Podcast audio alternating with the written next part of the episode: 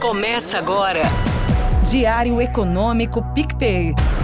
Uma análise das principais informações que impactam os mercados, a economia global e do Brasil. Apresentação Marco Caruso. Fala pessoal, bom dia. Hoje é sexta, 28 de julho de 2023 e esse é o seu Diário Econômico. Os mercados em geral vinham numa toada boa nessa semana, só que eles acabaram dando uma pausa no otimismo ontem. Dá para colocar a culpa em algumas coisas, mas na minha visão tiveram dois a três gatilhos aí. O primeiro veio de um país que eu comento pouco aqui com vocês, só que certamente ele é relevante para o quadro macro global. Dos 28 bancos centrais que o nosso time econômico aqui no PicPay olha, de certa forma, só o Banco Central do Japão não subiu juros nesse ciclo pós-pandemia, pelo menos até agora. Bom, também não vai ser agora, mas o noticiário ontem voltou a requentar a ideia de que eles vão permitir uma maior flutuação da sua curva futura. Eu já te explico, só que antes uma pequena pausa para uma piada nerd de economista, com perdão pelo pleonasmo. Lá na economia japonesa, as coisas são um pouquinho diferentes do convencional. E como dizia um prêmio Nobel de Economia, existem quatro tipos de economias no mundo: as desenvolvidas, as emergentes, o Japão e a Argentina. Enfim, voltando, como o juro básico deles ainda está perto de zero, o BC japonês, para não se sentir de férias eternas, acaba atuando ao longo da curva futura de juros, de tal forma que o vencimento de 10 anos, por exemplo, não saia muito de um certo intervalo. Pois bem, essa banda pode ficar mais larga agora, o que permitiria que os juros futuros deles subissem mais. E isso acaba transbordando para os juros futuros de outros países também, né, com pressão altista. Outro gatilho veio dos Estados Unidos, e por dois motivos na minha cabeça.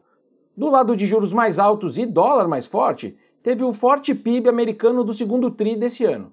Os analistas estavam esperando um avanço anualizado de 1,8% para esse número e acabou vindo 2,4%, mais de um desvio padrão para cima do consenso. Isso é bom para a renda variável porque sinaliza mais crescimento, certo? Mas aí então vem um outro fator segurando as bolsas. Elas acabaram perdendo força lá em Nova York e fechando no campo negativo, ancoradas nas ações de bancos, que sofreram com a proposta do Fed de subir o nível de capital de grandes instituições, aquelas com mais de 100 bilhões de dólares em ativos. Para quem ainda então não foi apresentado para o famoso índice de Basileia, é o seguinte: para cada dinheiro que eu, banqueiro, empresto para os clientes, existe um percentual de dinheiro que eu, acionista, tenho que deixar depositado. A ideia do Fed é que esse aporte do acionista tenha que ser maior. Esse, aliás, é um número importante para você que compra CDB de bancos, porque ele dá uma ideia da saúde financeira da instituição. E o Fed quer agora, depois da crise que a gente acabou de ver nos bancos americanos, que esse nível de alavancagem seja menor. No Brasil, os ativos seguiram na toada desse cenário externo que eu acabei de expor. Só os juros curtos aqui seguem bem ancorados nessa leitura dos investidores de que a chance é maior né, do Copom começar o ciclo de corte com meio por cento de queda na semana aí que vem. Vamos ver também hoje se o BC do Chile já não dá uma largada aí com uma queda de 0,75, que poderia até fazer com que as pessoas aumentassem a convicção nessa aposta aqui com o Brasil. Mas eu vou deixar esse assunto de Selic para segunda-feira. Falando então um pouco de dados macro Brasil que saíram ontem, a notícia positiva veio mais uma vez do nosso mercado de trabalho. Em junho, o país criou 157 mil postos formais de emprego. Os números têm desacelerado, mas seguem fortes. Todos os grandes setores registraram criação líquida de vagas, ou seja, admitidos menos demitidos, inclusive aqueles setores mais sensíveis ao crédito que teoricamente deveriam sofrer, como é o caso da indústria e da construção civil. A construção civil ela tem se beneficiado dos investimentos e principalmente das obras públicas, e a indústria ainda parece usufruir do bom desempenho da nossa agropecuária. A agropecuária, inclusive, é o único setor que mantém um saldo acumulado de criação de vagas aí no ano de 23 maior do que no ano passado, ou seja, é o setor que ainda contrata mais esse ano do que o ano passado. É o único setor que faz isso.